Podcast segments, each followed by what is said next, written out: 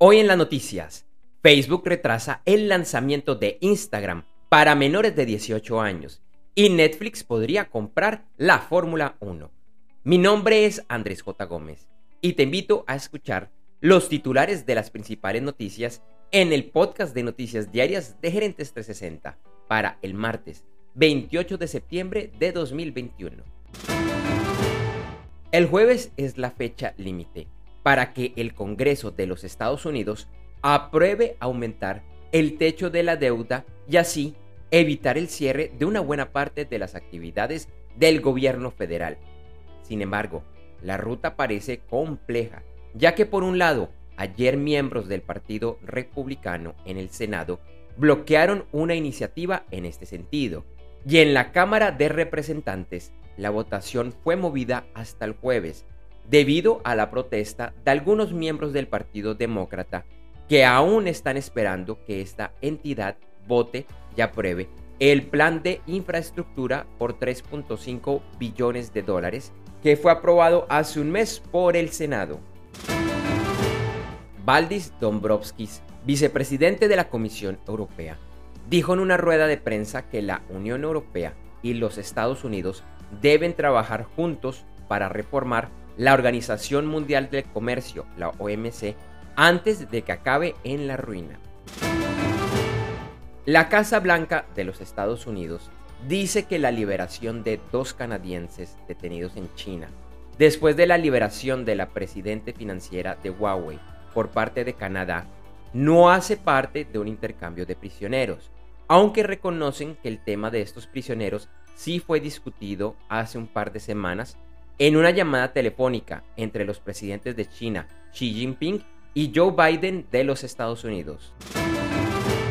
Alemania, Chile, Dinamarca, Francia, Montenegro, Reino Unido y Sri Lanka firmaron una iniciativa de la Organización de las Naciones Unidas para no construir a futuro centrales eléctricas a base de carbón. Varios países y regiones han anunciado que pronto levantarán las restricciones debido al COVID-19, como consecuencia a la reducción del número de casos debido a la aplicación de las vacunas contra el virus. En los últimos anuncios en Chile, el estado de emergencia irá hasta el 30 de septiembre y no se realizará una prórroga. Y en Sydney, Australia, en octubre empezarán a reducirse las restricciones después de una fuerte cuarentena y el objetivo es poder volver a la normalidad en diciembre.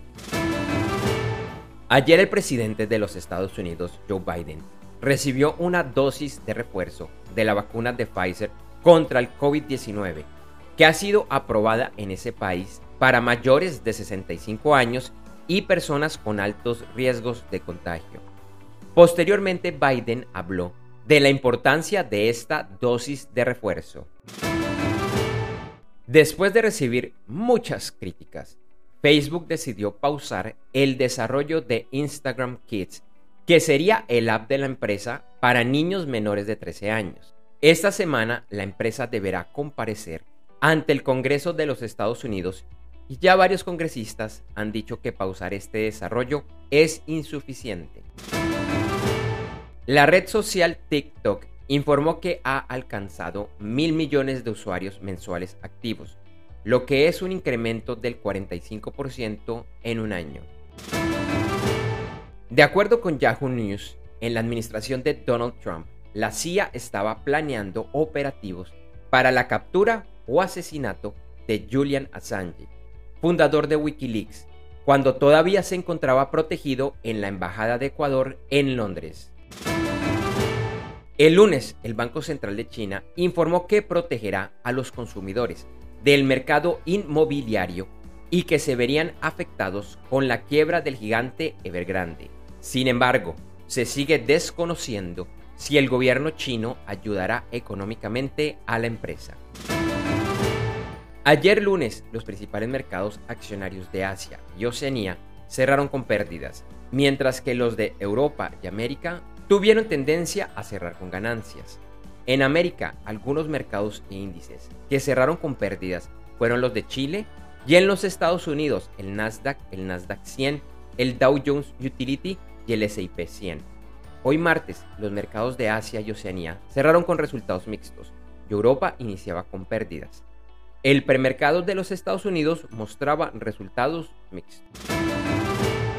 Ayer el petróleo subió y se cotizaba en el índice WTI a 75.44 dólares por barril y el Brent a 79.41 dólares por barril. El oro subió y la onza se cotizaba a 1.748.50 dólares. Algunos commodities y sus futuros que estaban teniendo las principales ganancias el martes eran el gas natural, el carbón, el cerdo magro, el plomo y el trigo. En criptomonedas, el Bitcoin seguía en descenso y el martes rondaba los 41.800 dólares. Ethereum también bajaba y se cotizaba alrededor de los 2.900 dólares. Continuamos con noticias del mundo de los deportes. Hoy inicia la segunda fecha de la fase de grupos de la UEFA Champions League y se destacan los encuentros entre París Saint-Germain versus Manchester City, AC Milán versus Atlético de Madrid y el Shakhtar versus Inter de Milán.